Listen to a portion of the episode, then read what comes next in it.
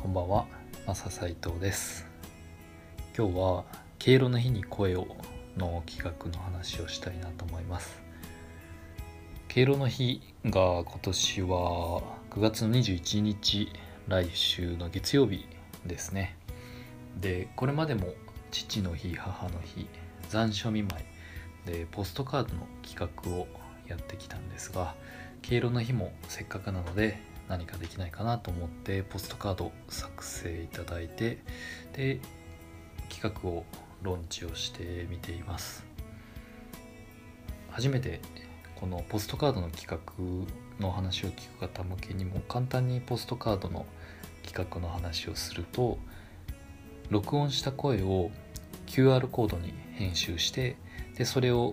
オリジナルのポストカードに印刷をしてで郵送する。で郵送してもらった側は QR コードを読み取るとポストカードから声が聞けるようになるという企画をやってみています。で今回もね「黄色の日」ということでおじいちゃんおばあちゃん向けに声を届けられないかなということで企画をしてみています。でうちのおばあちゃんもそうなんですけどスマホを持ってないのでなかなか自分で聞くことはできなかったりするんだけれどもうんと僕のおばあちゃん今えっ、と老人ホームかな？にいるのでホームのスタッフの方とかに依頼して声をおばあちゃんに聞かせてあげられないかななんて考えていたりします。家がね、えー近くの方とかご家族の方とかがもしいたら家族の方がおばあちゃんおじいちゃんのところまで行ってで QR コードを再生をして一緒に声を聞くみたいな体験をお届けできても面白いのかなと思っていたりします。敬老の日は21日なんですが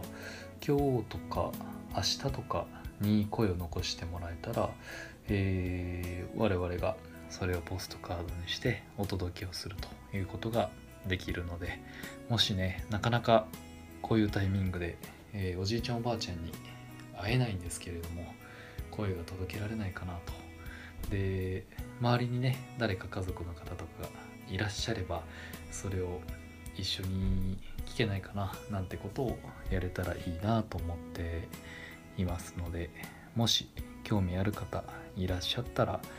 えーポストカードに声を載せて送ってみませんかというのをやってみたいなと思っています。ゆくゆくはですね QR コードだとなかなかおじいちゃんおばあちゃんには、えー届きづらかったりもっと届かせる方法があるんじゃないかなと思ったりもするので、えーそういう時はどうしようかなといろいろ思ってるんだけどうんなんかね QR コードなしでも、えーおじいちゃんおばあちゃんが聞けるような仕掛けっていうのも今後どんどん考えていきたいなとチームでも思っているところです。デザインも今回もすごく素敵なデザインに仕上がっていますので皆さん是非見てみてください。じゃあ素敵な4連休をお過ごしください。マーサー斉藤でした。